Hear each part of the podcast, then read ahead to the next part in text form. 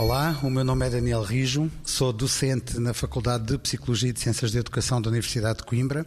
e sou também investigador integrado no CINEC, que é o Centro de Investigação em Neuropsicologia e Intervenção Cognitivo-Comportamental. Nos últimos anos, a investigação tem uh, mostrado que os indivíduos com psicopatia ou elevados traços psicopáticos, quer sejam jovens, menores, quer sejam adultos, são aqueles que habitualmente têm um padrão de comportamento agressivo mais grave, cometem os crimes mais severos e têm uma tendência a apresentar maior resistência ao tratamento e às intervenções.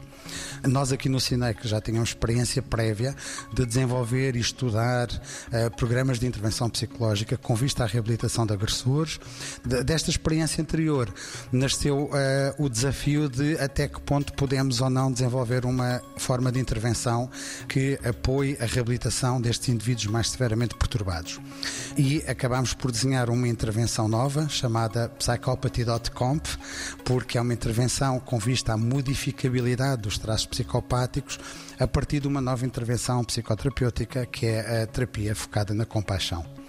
Os resultados mostraram não só que esta intervenção é eficaz na redução dos traços psicopáticos, como mostraram também que houve uma grande adesão ao tratamento, porque as perdas e os abandonos do tratamento foram mínimas, e mostrou também que há uma redução nestes traços de frieza e sensibilidade emocional, de grandiosidade, de manipulação e de impulsividade, e que quando essa redução ocorre, ocorre porque houve um incremento nos sentimentos de auto de heterocompaixão, porque foi possível entrar mais diretamente em contato com o seu próprio sofrimento e assim torná-los mais sensíveis também ao sofrimento dos outros.